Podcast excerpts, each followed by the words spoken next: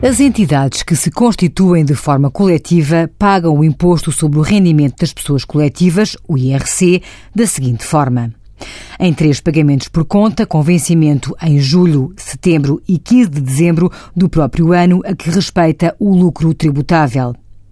até o último dia do prazo fixado para o envio da Declaração Periódica de Rendimentos, a modelo 22, que na generalidade dos casos corresponde ao último dia do mês de maio, pela diferença que existir entre o imposto total aí calculado e as importâncias entregues por conta. Devem ainda proceder a um pagamento especial por conta a efetuar durante o mês de março ou em duas prestações durante os meses de março e outubro do ano que respeita proceder ao pagamento adicional por conta da derrama estadual quando apresentam um lucro tributável superior a 1 milhão e 500 mil euros relativo ao período de tributação anterior. Envie as suas dúvidas para conselhofiscal.tsf.occ.pt.